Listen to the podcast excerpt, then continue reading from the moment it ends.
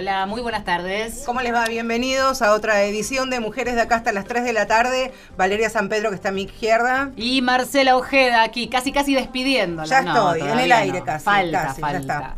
Bueno, aquí estamos, otro programa con ustedes, otro programa juntos, juntas y para hablar, en este caso y otra vez desde otro enfoque, de eh, el erotismo disidente. ¿Por qué hablábamos ya la vez pasada, hablando de las viejas, sobre todo, eh, de pensar el erotismo en cualquier momento, en cualquier edad y de cualquier eh, manera, en cualquier forma también? Hay estigma, hay prejuicio, hay eh, sobrevaloración, pero al revés, hay una mirada que está repleta de prejuicios. Vamos a hablar de los cuerpos gordos, de las mujeres y de los varones, pero principalmente de nosotras. La dictadura de las formas también, de alguna manera, cómo nos marca el paso y cómo nos rige en algún punto con ese norte que hay que desarmar también. Y de eso vamos a estar hablando en este programa. Del disfrute, del gustarnos, puertas adentro en casa, por supuesto, pero también en la cotidianidad, en la vía pública, en la intimidad, con los otros, pero principalmente con una misma. Y con dos invitadas que ya están con nosotros y a quien les damos la bienvenida. Lux Moreno, hola, buenas tardes. Hola chicas, gracias por invitar.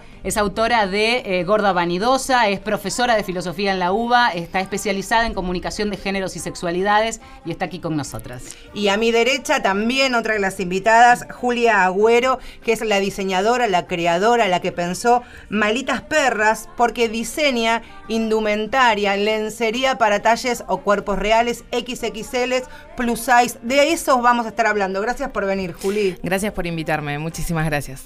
Pensamos, ya hemos hablado en otras oportunidades aquí en Mujeres de acá, de eh, los cuerpos, de los talles, de esa dictadura, decíamos, de cómo es el cuerpo perfecto. Bueno, ya desandamos un poco ese camino, pero nos vamos a meter en esos cuerpos eh, en relación también con el erotismo. Pensaba Lux y mientras... Eh, leía tu libro, que mucho tiene que ver con tu historia personal, pero también con teoría, no solo de la Argentina, porque el activismo gordo es prácticamente nuevo, no tiene tantos años, sino lo que has recabado, porque es un ensayo también. ¿Qué significa ser activista gorda? Ser activista gordo tiene que ver con hacer una denuncia explícita de las formas de violencia y opresión que se nos ciñen sobre nuestros cuerpos. ¿Qué quiere decir? Denunciar las jerarquías corporales que dan lugar a que algunos cuerpos sean más visibles que otros. Para ser muy muy claro es cuando existen jerarquías corporales y especialmente enfocadas sobre la delgadez, la delgadez es un lugar visible, son cuerpos visibles, son cuerpos deseados, son cuerpos bellos, que van a ser moralizados como algo bueno, mientras que todos los cuerpos que estén por fuera de eso, no solo los cuerpos gordos, sino los diversos funcionales, trans, intersex. Los viejos. Exactamente, los adultos mayores van a encontrarse por fuera de estas imágenes de lo que es el mercado de deseo. Entonces lo interesante es que el activismo gordo lo que hace es señalar y desandar esos lugares de violencia y opresión. Es interesante pensar el deseo como un mercado, porque funciona de esa manera, ¿no? Sí, exactamente. Principalmente porque el capitalismo, o sea, la sociedad de consumo en la que vivimos, el deseo es el lugar donde funciona el capitalismo. O sea, funciona ahí, instalado ahí en esa cosa de generar necesidades, necesidades de poder consumir. El deseo, en tanto esto, atracción por otros y demás, también puede ser pensado en esta lógica del capital. De hecho, tenemos estereotipos corporales que dicen Sí. qué personas son más o menos deseadas, o sea, qué persona es más o menos atractiva. Entonces ahí, en esta cosa tan compleja en la que se enmarca el deseo, es cómo desandamos o cómo generamos deseos, de- deseos que sean resistentes a esas lógicas de consumo que transforman a nuestros cuerpos en objetos, en meros objetos. Ya la palabra gordo o gorda tiene una carga negativa, peyorativa, distinta, casi similar o equiparada a un insulto, porque una persona gorda, aparte de eh, ser inteligente, simpática, líder, tiene que demostrar constantemente un montón de cosas que van por delante de sus corporalidades. Sí, exactamente. De hecho, o sea, el, el insulto, o sea, el insulto aparece aparte velado, aparte de las buenas intenciones de los otros, ¿no? Esta cosa de que cualquiera puede opinar sobre el cuerpo del otro, entonces te dicen, ay, qué linda que estás, qué flaca que estás. Claro, como un valor. Como un valor, exacto. O, por ejemplo, eh, situaciones en las que te ven gordo y te dicen, bueno, pero vos deberías comer mejor, cuando esa persona no tiene ningún tipo de experiencia o, ningún, o no ha estado con vos viendo cómo vos comés o, lo que fuere. Entonces hay una serie de prejuicios que están alrededor y que el gordo aparece como un chivo expiatorio de este sistema de consumo en el que es señalado, es visible para ser señalado, invisibilizado en el mercado de deseo. Juli, pensaba, me interesa también con Lux también, ya vamos a llegar a lo que se dedica cada uno, estamos hablando del libro, vamos a llegar a esta cuestión del erotismo, de la sexualidad, pero todo este camino que ustedes han desandado, que han recorrido, tiene que ver con el, como punto de partida como una experiencia, con una experiencia personal. Sí, en tu caso, en mi caso también, yo para poder cambiar mi cuerpo tuve que pasar por una cirugía bariátrica. Nosotros pensamos que eh, si sos flaco, o sea, nos imponen eso desde chico que si sos flaco sos feliz. Y todos los que vemos en las revistas y en la tele, si sos flaco sos feliz. Y yo he sido muy flaca después de la operación y la verdad que no fui feliz. ¿Y antes qué, qué tan gorda eras o cómo, cómo te empezaste a sentir cuando veías que tu cuerpo no se acomodaba a esos cánones? No, eh, siempre me sentí como, o sea, no me sentía sexy. Yo iba a un lugar a comprarme ropa, más allá de la ropa común que nunca conseguía. El tema era comprar ropa interior. Yo me tenía que comprar un calzón que era de la abuela y no podía comprarme algo sexy, no me sentía sexy.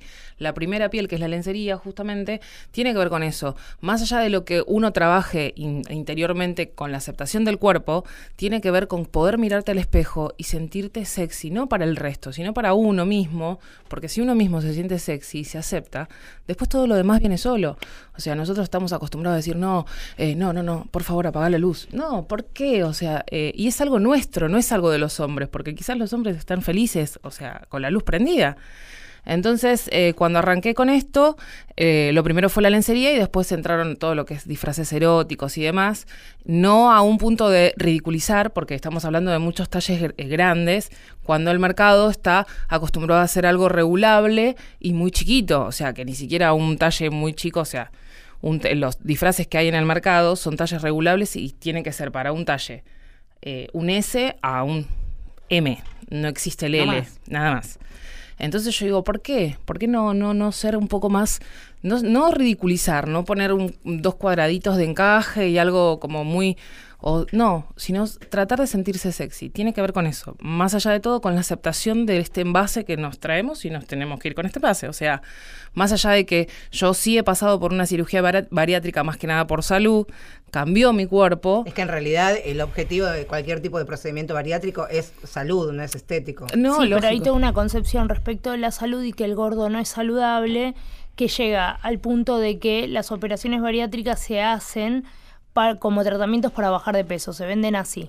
De hecho, las otras patologías que se tratan por el tema de cirugías bariátricas son muy poco conocidas y están muy poco publicitadas. Lo digo porque Juli lo sabe, yo me hice un bypass gástrico hace dos meses. Ahora, e-, es interesante lo que dicen, porque cuando decís lo venden, ¿quién lo venden? ¿Las clínicas especializadas pretendiendo que, el, posible consumidor o la clienta, porque digo, al final terminan siendo en estos términos más que pacientes, como clientas, ¿lo piensan? Sí, de hecho es interesante cuando uno va a las clínicas de bypass, yo le digo a la clínica de gordos.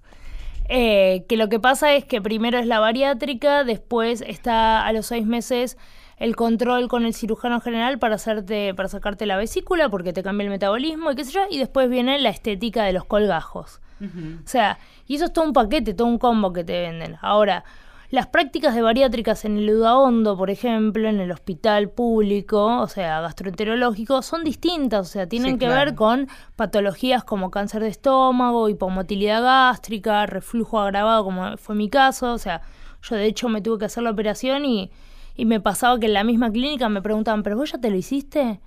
Porque vos, vos no sos tan gorda. Mm. O sea, de hecho hay... hay el prejuicio desde, la, desde el propio lugar de, la medicina. No, exacto, no, no, pero incluso de, la, de los mismos pacientes. O sea, esa pregunta era de otros pacientes que estaban ahí. O sea, ¿vos ya te hiciste el bypass? Porque vos no sos tan gorda. Era como que tengo que tener un certificado de gorda para, para, para hacerme un bypass gástrico. Sí, o andar por la vida con con tu foto de antes o de después. Digo, quienes hemos bajado más de 50 kilos también pasa eso. Yo bajé un montón y en algún momento me ha pasado con pacientes que he encontrado que el tratamiento falla o algo pasó que me estanqué, hay, hay deberes que no hice, que también tiene que ver con los problemas que los gordos tenemos como pacientes, que eso será parte de, otro capítulo. Pensaba también, y vos hablabas de la lencería como, como esta primera piel. ¿Cómo es pararse al momento de diseñar pensando en cuerpos que vos antes eras ese cuerpo y que te reconoces en ese tipo de corporalidades, pero desde el intercambio con otras personas gordas o grandotas o muy altas o con mucha teta o con mucho culo? Sí, en realidad el, diseño no es fácil porque no es lo mismo, primero desde el vamos, porque el tipo de material que se utiliza no es el mismo que quizás se utiliza para un talle común y corriente, y más siempre pensando en algo particular, siempre decimos, hablamos de la experiencia personal desde ese punto, yo también teniendo después de una operación bariátrica, teniendo colgajos, siendo alta, sabiendo que los cortes tienen que ser altos, los cortes, digamos, porque, o sea, eh, tenés el espacio entre el rollo, entre la, la, panza que te sobra, la piel que te sobra, hacer un tiro alto de lo que es un culote, un colalés, sentirse cómoda y sentirse sexy. Con respecto al peso de del busto, es muy complicado porque no es lo mismo tener 100 de busto, que quizás no necesitas aro y demás, que tener un 140. Al negocio ha llegado gente con 140 de busto y te pide algo sexy Claro. Y se complica, pero sí se hace.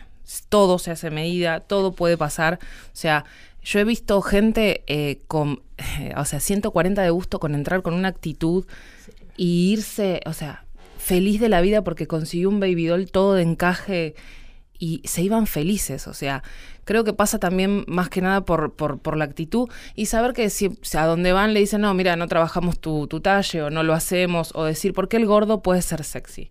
Y yo creo que sí, yo tengo, o sea, por experiencia personal, yo antes ni siquiera me miraba al espejo, o sea, y ahora ando en pelota por la vida, no me importa nada. De hecho, está en pelotas en este momento. De hecho, mi, duda. Eh, leía una, una, nota que te hicieron, Lux, en Anfibia, muy interesante porque además rescataba ideas que me parecen interesantes. Digo, ustedes tienen un camino recorrido que seguramente fue duro, que en algún momento fue problemático y que supieron enfrentar, que se llevaron puesto ese estigma, este, ese rechazo, esto de mirarse en otros espejos, eh, de aprender a mirarse en otros espejos.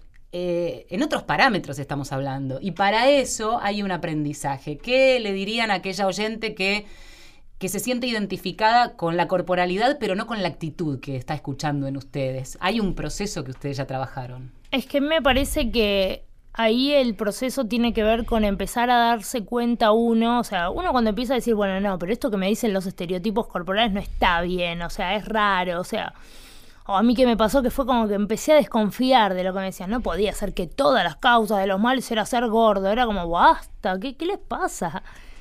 Y la cuestión es, uno lo va construyendo eso. O sea, no es que todos los días, a mí me acuerdo que una vez me hicieron en una nota, me hicieron una nota y me preguntaban, bueno, ¿vos qué haces todos los días para salir a la calle? Yo no hago nada. Hay días que salís mejor y hay días que no. Hay días que los que te podés enfrentar y decís, bueno, estos otros parámetros que yo tengo los puedo sostener. Y hay otros días en los que no, no es tan sencillo. Digo, antes de salir a la calle, esto que, esto que mm, decía Juli de mirarse al espejo, antes de que te miren los otros, te tenés que poder enfrentar vos a tu propio espejo y empezar a aceptarte. Em, ¿Cómo se logra romper esa, esa barrera? Es que el tema es ese, es que yo tengo una discusión, y por lo menos en el libro hay un planteo con la discusión con la, con la imagen del orgullo y de la aceptación. La aceptación corporal también es un lugar que no, no es para todos, o sea, no todos nos llegamos, de hecho, yo siempre lo digo, yo debo ser una de las personas más gordofóbicas que existe, sin embargo soy activista gorda, laburo sobre eso, laburo sobre mi deseo, laburo, de hecho yo no salgo con personas gordas, o sea, mi deseo ahí es como que hace cortocircuito y, y de hecho es bueno, nada, ¿por qué esto? Porque también fuimos criados en una sociedad altamente gordofóbica en la que mamamos desde el día uno estos estereotipos. Entonces, cuando nosotros tenemos que pensar, bueno, ¿con qué actitud? Bueno, esto de aceptarme, bueno, a veces no se trata de aceptarme, sino de dar cuenta que esos estereotipos que dicen que está bien y que está mal, también son ficciones. Claro. Como punto de partida Exacto, que son ficciones y que quizás, o sea, esas ficciones, como tantas otras, nosotros podemos crear las propias.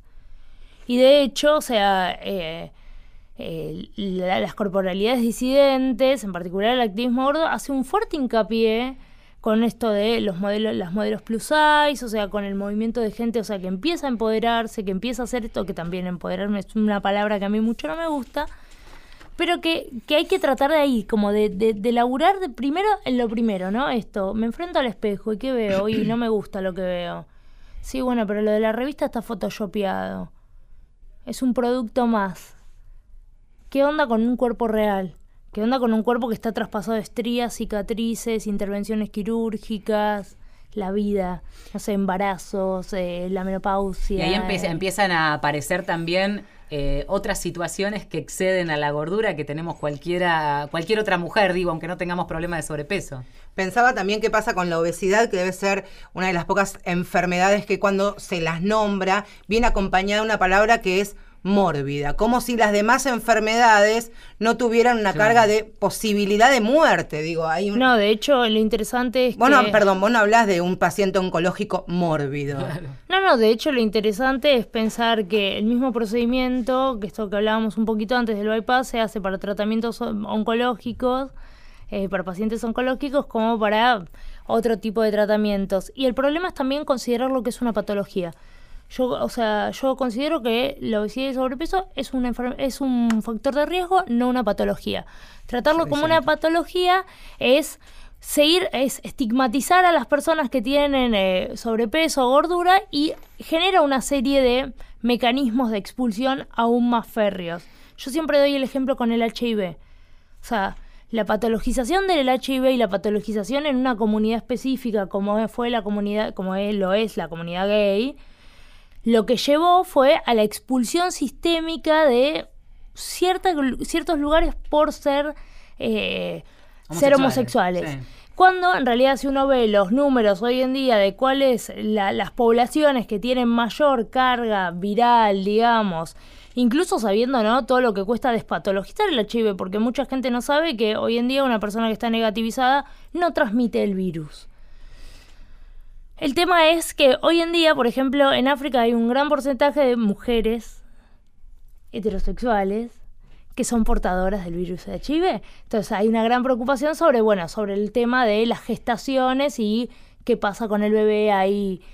Pero sin embargo, está adosado a, eh, digamos, semióticamente, como esa carga de significado, está adosado que si tenés HIV, evidentemente sos homosexual. Sí, sí, sí, sí. Entonces, con la gordura pasa lo mismo.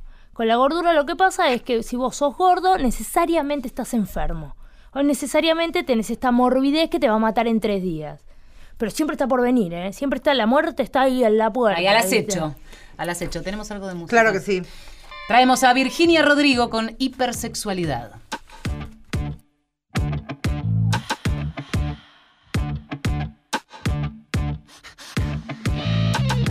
Hipersexualidad, hipermercadotecnia del sexo mundial.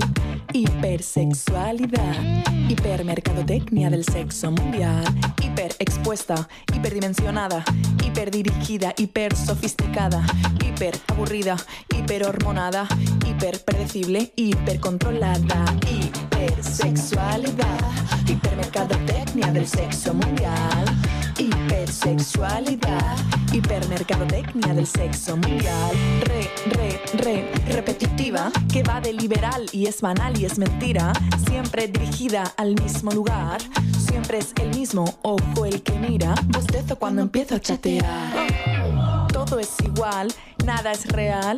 Pilla tu rol, toma el sol, mete un gol. Consérvate en formol, mola y sigue la ola. A tu papel, sé para él, hazlo bien. ¿Quién soy yo? ¿Quién tú? Who am I? Who are you? Mucha lencería y en el fondo un tabú.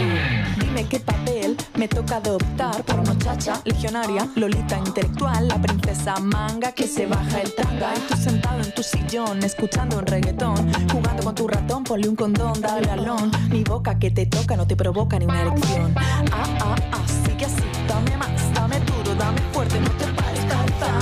Ah, ah, ah, ya que, ya, ya. Hipersexualidad, hipermercadotecnia del sexo mundial. Hipersexualidad, hipermercadotecnia del sexo mundial. Tu revolución sexual es de manual, chaval. No ves el foco real. El ojo siempre el mismo y siempre mira al mismo lugar. Por eso voy a hacerme hermafrodita o asexual. Este no es mi lugar. No hay realidad, ni hay libertad.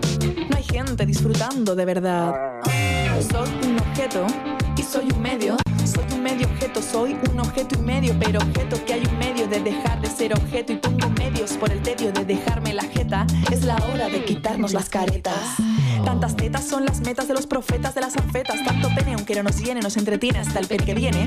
Cuerpos de plástico salidos del quirófano, cerebros sintéticos, coitos explícitos, gimnasia rítmica, sexual de frenopático. Cógelo, llévatelo, quítamelo. Paso de todo, yo me rayo y estallo. No sé cuál es mi fallo. Ay, payo, vaya rollo, tanta estrella dando el callo. Tú me follas, yo te follo, méteme un muslo de pollo. No me engaño, que es un rollo dar la coña a toda la peña. Con el collo y con la polla, con la polla y con el collo. Me aburre tanto con el churro de barro que jadea como un perro viendo porno bizarro. Ah, ah, ah, sigue así, dame más, dame duro, dame fuerte, no te pares, Superman. Ah, ah, ah, ya que, ya que. Hipersexualidad, hipermercadotecnia del sexo mundial.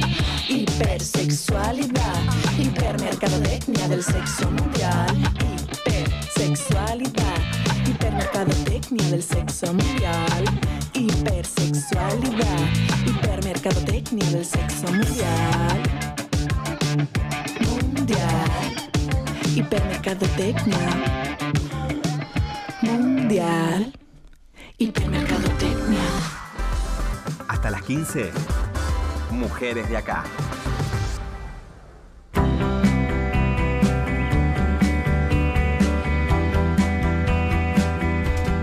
Seguimos en Mujeres de acá hasta las 3 de la tarde. Hablando de nosotras, de nuestros cuerpos, de cómo nos paramos nosotras ante las realidades. Hablamos de las personas gordas, pero también cómo nos ven los demás y cómo esa otra mirada inquisidora, subjetiva, a veces llena también de ignorancia. Lux, esto lo transforma en pregunta. La mirada de los otros que a veces nosotras sentimos tan peyorativa, discriminadora, sucia en algún punto, ¿tiene que ver con ignorancia o maldad pura?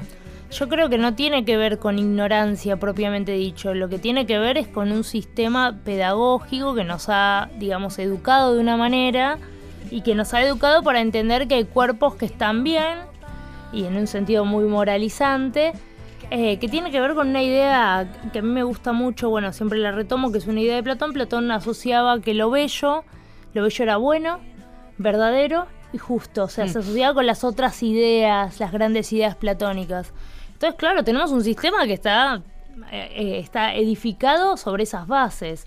Entonces, cuando, cuando una persona viene en un trato peyorativo y, por ahí a mí me dicen gorda, qué sé yo, a mí me da risa, yo le digo gracias. Y la gente se queda muchas veces, porque por ahí te lo están diciendo mal, te lo están diciendo como un insulto, yo le digo, ah, gracias, sí, sí, soy gorda, como...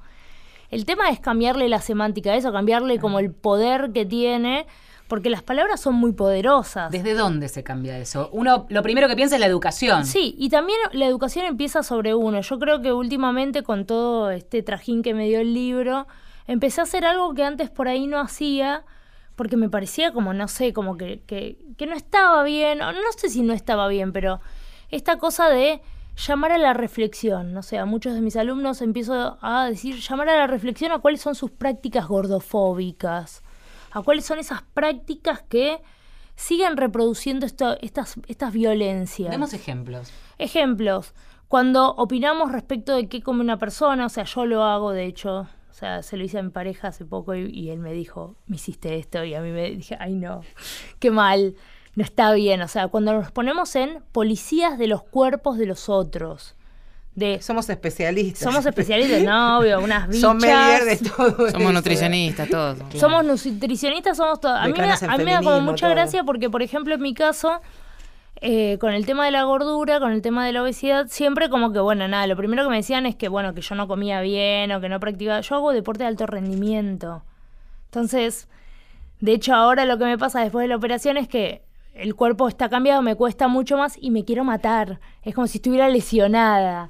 Claro. Y nunca comí demasiado, o sea, de hecho mi gordura fue hormonal, o sea, se me disparó la tiroides y subí de golpe haciendo dieta, porque nunca dejé de ir a la nutricionista, sigo yendo.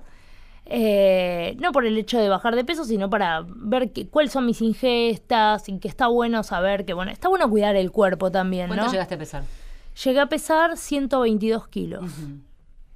Llegué a pesar 122 y después, eh, por cuestiones, o sea, de, no sobreexigir tanto el páncreas, bajé 10 kilos, bajé un, un poco más de 10 kilos. Y, bueno, y, siempre había una cuestión, ¿no? Sobre el señalamiento, sobre ser gorda o, o esta cosa de que ustedes lo decían un poco con eh, al principio, ¿no? Que mm, también está esta cosa de que uno tiene la duda cuando por ahí le gustas a alguien si, si es un fetichista, o sea, porque los gordos son fetichizados, son usados como, como en forma fetichizada, o si es un deseo genuino. ¿Y cómo se dirime eso? Es súper interesante esa idea del Y fetichismo. las mujeres, perdón, las mujeres particularmente esto de gauchita, de... De siempre la la gorda es gorda. simpática, yo soy una gorda re mala onda. Yo soy re mala onda, hermano. Si me caes mal, soy Chao, sabes. chao, te corto el Claro. rostro. Sí, aparte también esta cosa de, de, que, de que la sexualidad, o sea, está ahí, como que las personas gordas son personas asexuales, o sea... Como que no tenemos sexo. Qué Sí, sí. Deseo, ¿no? Claro. Deseo, exacto. Y, y por ahí sí hay personas gordas asexuales porque tienen una, o sea, porque su, su elección, su orientación sexual es una sexualidad y está todo bien. Pero hay muchas personas, no sé, yo, no sé, a mí me gusta estar con otros, en un sentido amplio. Con otros, con otros. otros. Con otros. Estamos con Lux Moreno, con Julia Agüero, estamos hablando de erotismo. Erotismo disidente, disidencia de cuerpos. Ya venimos. Marcela Ojeda y Valeria San Pedro. Mujeres de acá. Mujeres de acá. Tercera temporada. En la radio de todos.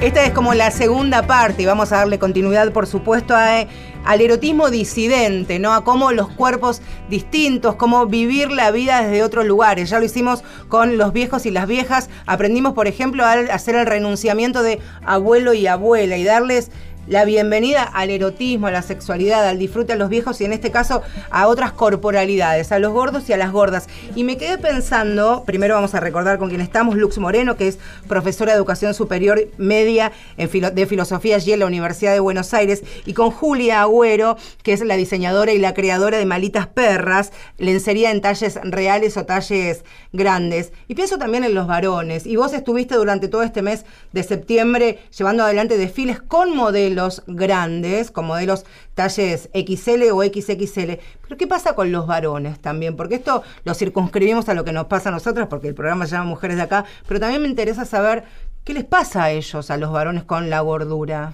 Yo creo que la diferencia es que ellos eh, se aceptan mucho más que nosotros. O sea, ellos no tienen tantos mambos como nosotros. Nosotros no, que la luz, que el, que el espejo, que el mirarnos, el reflejo, que el corpiño así. Ellos no, ellos más eh, es un, un buen canzoncillo que le agarra, que se siente cómodo, un boxer, un slip.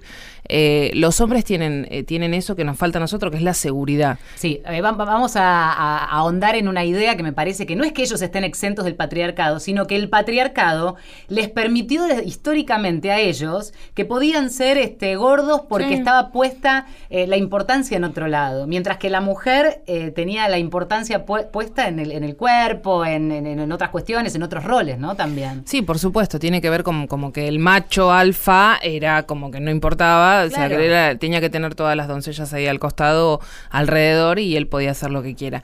Eh, la, la- la realidad es eso, es el tema de la seguridad, y las mujeres eh, tendríamos que, o sea, al tener un- más seguridad nos sentimos eh, más sexy, más aceptada, más aceptada sería la palabra. Creo que pasa por, por el mirarse al espejo, como decíamos hace un rato, y aceptarse uno mismo te puedes sentir sexy eh, y podés pesar 140 kilos, o sea. tus modelos cómo son seleccionadas, porque también tiene que ver con esto de que, de que muchas veces, lo hablábamos con Marcia antes del programa, ¿no? Eh, en, en- en lo que han sido tapas de revistas que suponen que abren el espectro al XXL, pero terminan poniéndote una cara divina y un recorte hasta la cintura. Claro, hablamos pero principalmente porque había escuchado una nota que le habían hecho eh, a Lux hace muy poquito tiempo. Eh, T. Holiday, que es una actriz, eh, perdón, una modelo bellísima, plus size, que es, claro, y, y Lux decía algo muy interesante, es un rostro que no condice con su corporalidad, es un rostro privilegiado, decía Lux, una cara este, casi Claro. cinematográfica. Quisiera ver en realidad si la tapa de, de- de la, de Cosmopolitan, la edición británica, está photoshopeada y alterada y demás. y que en realidad para ser modelo plus size también tenés que cumplir determinados cánones de belleza como las pasarelas tradicionales, las pasarelas small o medium, pero no así en, en lo que ustedes están laburando, con una agencia incluso de, de- de gente gorda. Sí, eh, la realidad es que eh, The Holidays, eh, The Holidays, ¿no? Tess Holiday. Holiday. The Hol- bueno, ella, porque Ashley Graham es curvy, Sí. a diferencia. Y de hecho, ella hace más Fat Body Positive. Tess también hace Fat Body Positive, pero lo hace orientado como a otros lugares. Sacó hace muy poco el año pasado un libro que se llama Fat Girl, que, que habla un poco de cómo ella en esos 10 años, estos últimos 10 años, logró ser modelo plus size y salió en la Vogue. Primero, eh, claro. primero y ahora sí. en Cosmopolitan, que, que fue como una superproducción, Claro. porque Y de cuerpo entero. y de cuerpo entero. Pero también en la boca había salido de cuerpo entero y había salido en lencería, Mira. que había sido en el 2015 y que fue, fue como un hito Eso importante. ya es una revolución de las revistas, de las Sí, revistas sí, comillas sí. femeninas. Pero igual En ahí realidad- seguimos pidiendo más, ¿no? Sí, sí, en realidad en Estados Unidos con el tema de, de Victoria's Secret y las campañas que hacían casi ángeles, que se veían los, se le veían los huesos a las modelos, eh, se hizo como una una campaña en contra. Una contracampaña. Una contracampaña con chicas curvis. El tema es que hoy por hoy dicen, no, es que somos inclusivos y te ponen quizás una chica que es curvy, la diferencia entre plaza y curvy es que curvy quizás es una chica que tiene un poquito más de sobre, o sea, es rellenita, Sí, pero claro. no llega a tener, Claro. no llega a ser una Sí, un persona 48. gorda. Claro. Un 40, no, menos, un 44. Un 44. Ya un 46, 48 ya estamos hablando de plus size. Cuando tiene más de, o sea, pasa de ser rellenita a ser ya gorda, es una modelo plus size. El tema es el siguiente, yo digo, como siempre digo, yo como puedo venderte a vos un corpiño 130, 140 en talle de busto, poniéndotelo en una modelo que tiene un 100. Claro. Entonces no me sirve. Yo lo que trato de mostrar siempre es lo que nosotros vemos, eh, aparte para poder vendértelo a vos, que fue desde el primer momento cuando eh, arranqué con la marca, es yo cómo te voy a vender a vos algo, necesito que vos te sientas identificada. Entonces, la manera que vos te sientas identificada, que si yo te tengo que vender un baby doll o un conjunto de lencería en 120, 130, justamente lo haga con una modelo en ese talle. Entonces, con eso ahí arrancamos. eh, como siempre, que me encanta que me digan que yo no puedo hacerlo, porque es lo que más me, más me hace... Te o sea, entusiasma, ¿no? Me entusiasma y primero me lo demuestro a mí misma y después, obviamente, el que me dijo que no podía hacerlo, me dijeron que estaba loca. Eh, bueno, empecé con todo esto, eh, hice el primer desfile que tenía que ver solamente, o, sea, solo lencería y algo de ropa, que sí, la ropa no la diseño, pero sí todo lo que es lencería sí. Hice el primer desfile y de ahí se creó lo que es la agencia. La agencia, eh, yo no, o sea, se creó las chicas que eran modelos, que eran parte de clientas y parte de que se habíamos, habíamos convocado. Y ahí unas de las dos modelos crearon la agencia Plus Dolls. Y eso es lo que decían, podés decir, ¿qué, decían las mujeres cuando eran convocadas? Esto del yo no puedo, como... No, eran primero que se tenían todas las ganas y se animaban, pero como que todavía le daban cosas. Y cuando pasó el primer desfile, que esto fue el año pasado, eh, fue en septiembre del año pasado, arrancó el primer desfile, o sea, no lo podían creer. Nosotros, era mucha gente trabajando, 50 personas atrás trabajando, atrás de este desfile, cero experiencia en todo esto. Eh, y de ahí nació, de dos chicas que participaron en el modelaje, nació la creación de esta agencia. Eh, una vez que, obviamente, yo al trabajar con ellas dije, bueno, yo las apoyo como marca, porque para mí era súper importante, ella como modelo, yo como marca. Y arrancaron, ya va a ser un año que están ellas como agencia y arrancamos. Este año hicimos el Buenos Aires Moda, que es la primera vez Primera vez, claro. en, en- en las 61 ediciones que tiene el Buenos Aires Moda, que en una pasarela tan importante haya, haya talles tan grandes. ¿Y cómo fue la reacción del público en general? Porque también uno vive en un microclima, en un micromundo en donde decís, ah, ya todos entendimos, medio que te sentís más avanzado. Después volvés a salir a la calle o te metes en una pasarela de esas de el mundillo de la moda, del mundo fashion. ¿Y cómo fue? Primero y principal fue, para mí fue como un sueño, jamás me hubiese imaginado llegar ahí, eh, mucho menos, o sea, nada, me hubiese imaginado llegar, pero como, no sé, como espectadora o como, no sé, como una clienta que iba a ver algún tipo de marcas, porque hay un montón, es un, como un conjunto de marcas, tanto de, ropa, de lencería y demás, que muestran, ¿no? Su, nueva colección primavera-verano, otoño-invierno. Eh, llegamos ahí, hay todas modelos profesionales, eh, las chicas la verdad que súper, eh, se sintieron súper cómodas, no hubo ninguna discriminación ni nada por el estilo. Cuando, estamos por, cuando salió la primera modelo, que era curvy, o sea que no era tan grande en talle, Mm, Como que todos se miraron. Cuando salió la primera modelo Plus Size, o sea, todo el mundo se empezó a mirar como diciendo, esto es una joda, o sea, no podemos creerlo. Y lo algo que pasó, que fue interno y que la verdad que me súper enorgullece a mí como persona, como marca y obviamente a todas las chicas que me acompañaron, a la agencia también.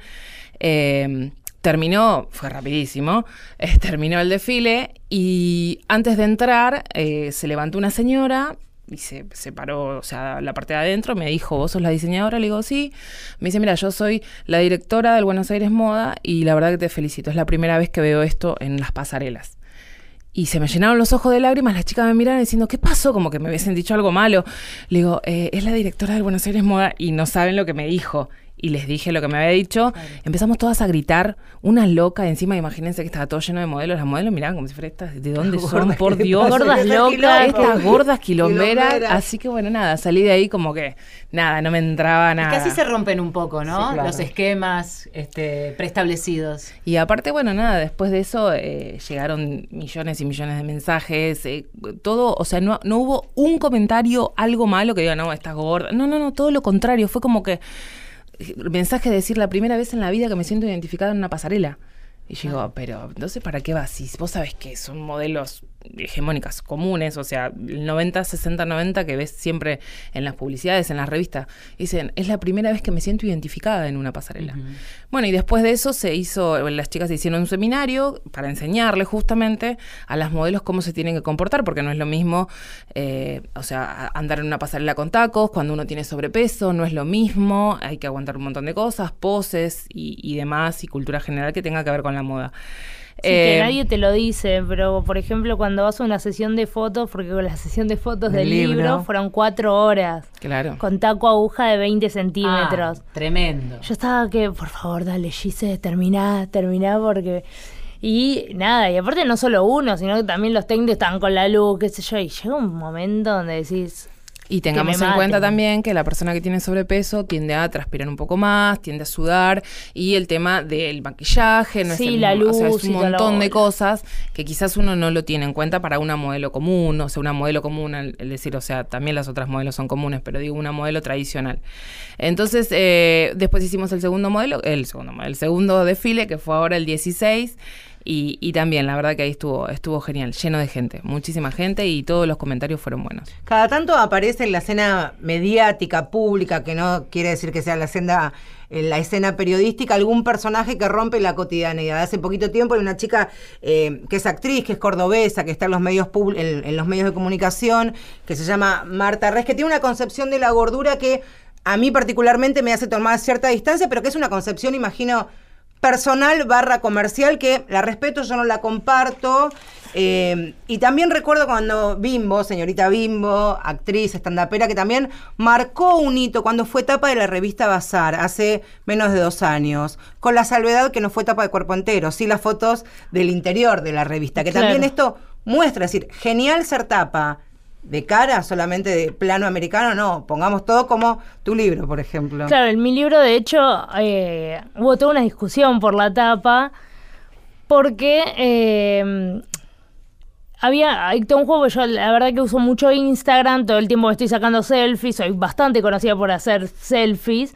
Y me decían, bueno, mi editora decía, no, yo quiero aunque sea así como, como en el Instagram. Le digo, yo quiero que est- quiero estar mirando un espejo, porque si soy una gorda vanidosa, ¿qué me importa que me miren los demás? Claro. Porque todos nos sacamos selfies. Exacto. claro. La mentira más grande de los gordos son los selfies. De hecho, o sea, el, el trabajo de tapa a mí me pareció increíble y de hecho que la, que la, o sea, la foto de solapa soy yo de cuerpo entero. Con un Fue, fue, vestidazo. claro, fue, bueno, un vestidazo que me lo consiguió, bueno, una de las chicas de la agencia, Mirá. Samantha Alonso, o sea, que me lo, me lo hicieron a mí para, para un evento que tenía y, y que es muy loco porque vos decís, bueno, una foto de cuerpo entero, pero sí, o sea, una persona gorda, una foto de cuerpo entero, y es jugado, es jugado incluso para la subjetividad misma de alguien que es activista gordo. Claro. Porque vos, o sea, nosotros tenemos una concepción de estética, de aquello que es bello, que no se condice con nuestros cuerpos, o sea, con los cuerpos gordos, con los cuerpos desbordados.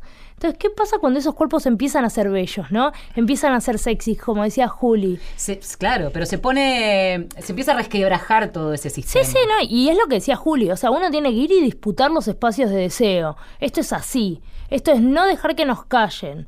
Y con esto que, que- que hablábamos un poco de, de- de- de las gorduras, es, sí, los hombres están un poco más exentos de esto, pero hay igual gordofobia sobre los hombres. Sí, claro. El tema es que nosotros las mujeres estamos en ese lugar horrible de objetos de deseo.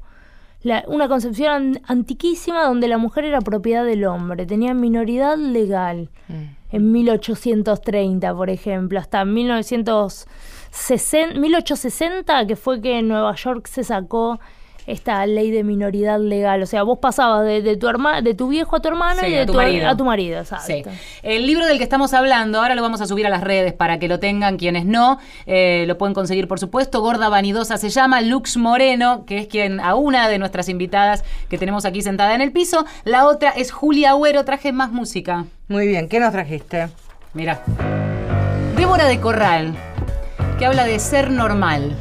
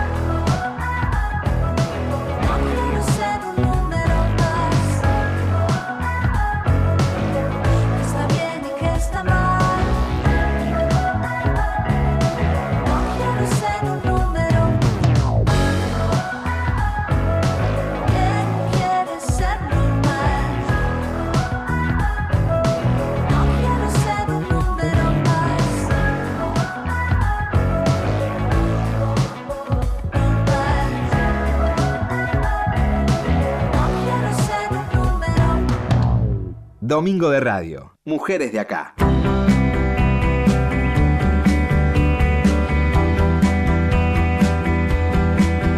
Hasta las 3 de la tarde estamos en Mujeres de Acá con dos invitadas, Lux Moreno, Julia Agüero, hablando de em, erotismo disidente en los cuerpos. Ya hablamos un rato largo, ¿no? Me gustaba, me quedé con algo que decías, Lux, de salir a disputar el deseo, los espacios, eh, esto mezclado con el fetichismo que supone un cuerpo de mujer gorda.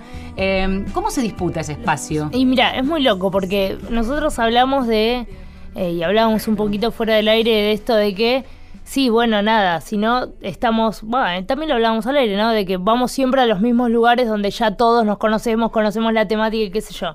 Pero no es tan así con el caso de los gordos.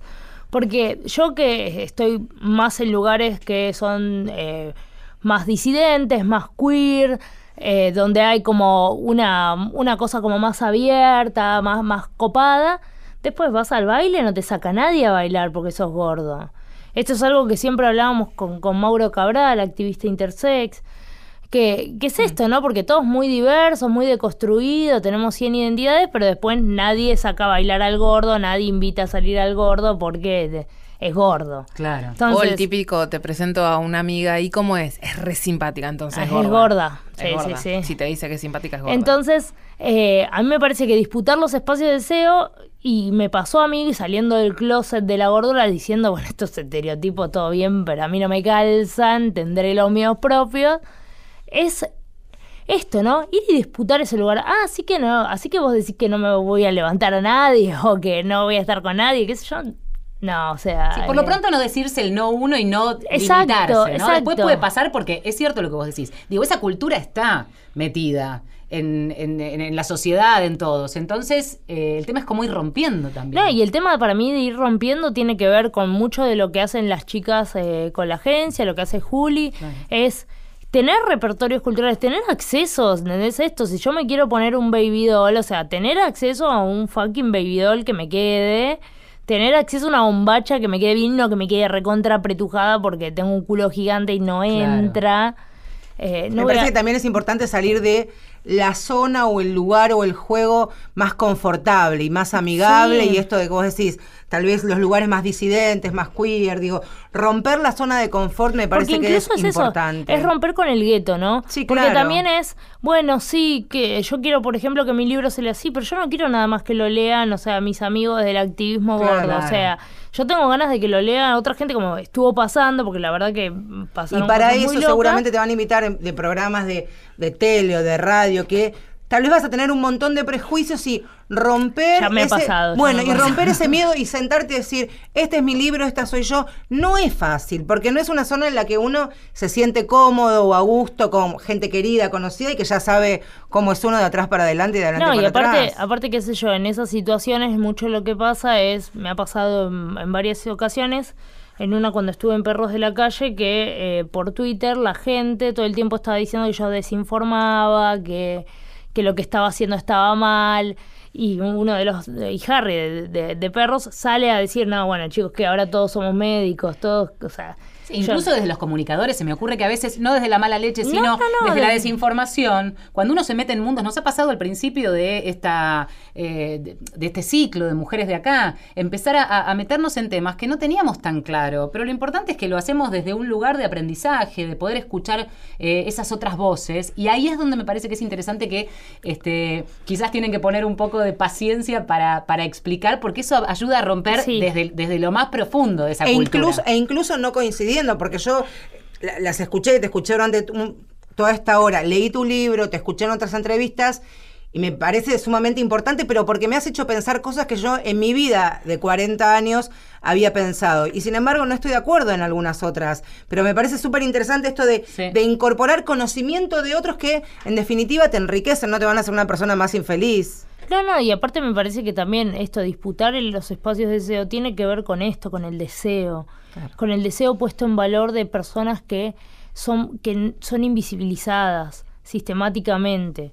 Entonces es esto, o sea, disputar el espacio de deseo es salir de ese lugar del fetichismo, ¿no? O sea, salir de ese lugar en el que vos sos un gordo fetichizado, que sos una categoría del porno, Claro, eh, que solo consumen eh, algunos, vamos a usar muchas comillas, pervertidos. No, o sea, hay el deseo atraviesa los cuerpos, atraviesa los cuerpos, y no es solo por los cuerpos, el deseo va mucho más allá. Más allá de todo lo que falta, ¿tienen la sensación, eh, Juli, de, de que, de que esto está cambiando de unos años a esta parte? Digo, de- ahora sí, atravesadas por la experiencia personal de lo que fue, como decías vos, criarte siendo la gordita de la clase, Sí. eh, la gorda, o digamos, todas esas cuestiones, todos esos estigmas, ahora quién sos y cómo entendés toda esta historia, ¿con qué Uy, realidad te encontrás? Me hubiese encantado tener la seguridad que tengo hoy hace 20 años atrás, pero sabes que no. Eh, no, tiene que ver con también con lo que veníamos hablando del tema de la experiencia personal. Eh, hoy por hoy me, me- me siento acá delante de ustedes con una seguridad que quizás te vuelvo a repetir, no fue fácil llegar a esta seguridad y saber que lo puedo hacer. O sea, que me digan, no, mira, no lo podés hacer o vos estás loca. Me encanta que me digan eso, porque me ponen como una barrera y que yo sí la puedo romper. Sí cambió eh, de hace cuatro años hasta la fecha, sí ha cambiado. No cambió quizás lo que tendría que haber en, en- en porcentaje, pero vamos bien encaminados. O sea, no, no somos, eh, hay en otros países el- es muy diferente. Eh, sí están valoradas las modelos plus size, las modelos curvy. Acá llegamos solamente a que una marca importante tenga una modelo gráfica curvy y nada más. Este, todavía no llegamos a una modelo plus size. Todos te dicen que son marcas inclusivas y, y a lo sumo tienen una chica curvy que apenas tiene un talle 44, Claro. un talle 100 de busto. Jamás vas a poner, o no vas a ver en la 9 de julio una modelo de Ya vamos 120 a de busto. Por supuesto. Pero Eh, pienso también en retrospectiva y pensando en, en lo que era la Argentina. Y pienso en la Argentina y vuelvo a pedir perdón con esta mirada cosmopolita, de clase privilegiada, casi aburguesada, porteña o bonaerense. Pero hasta hace 10, 15 años, conseguir ropa de tallas especiales y que tuviera el cartel luminoso estigmatizante, que a veces entrabas medio Claro. a los 20 años, te daba mucha vergüenza. Y hoy es talles, hoy se ven los carteles esto de talles inclusivos, talles para todos, ya sin la necesidad de este De especiales. de espe- especial. Especiales. No soy especial, soy gorda. Claro. Listo, o sea, no. O los carteles de gordos. Eran Sí, sí, casa de gordos. Casa de gordos. Ropa de gordos. Ahí en el centro hay un lugar que se llama Gordos y Altos. Pero hace como 50 puto años. le sí, falta. gordos y putos, claro, y sucios, todo. Estamos llegando al final, amigos.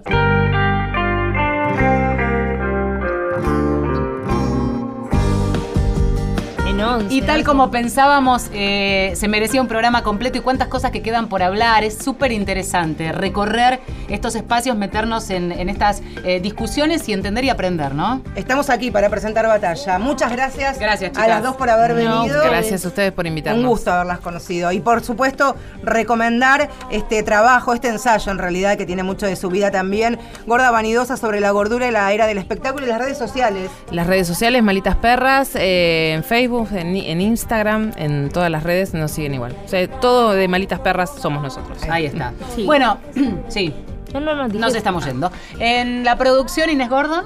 En la puesta al aire, el Pichi Borro. Así es. Eh, Julián, Julián. Carballo como operadora, a mi derecha, Marcela Ojeda. Valeria San Pedro a mi izquierda, quien quedará a cargo exclusivamente, Ah. 100% todo lo que pasa a partir de ahora durante tres No semanas. te haces cargo. Será responsabilidad de Valeria San Pedro. Yo los vuelvo a ver.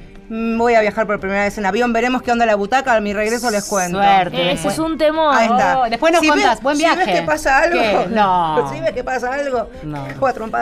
todavía. desde allá. Me reporto, claro que sí. Hasta la semana que viene.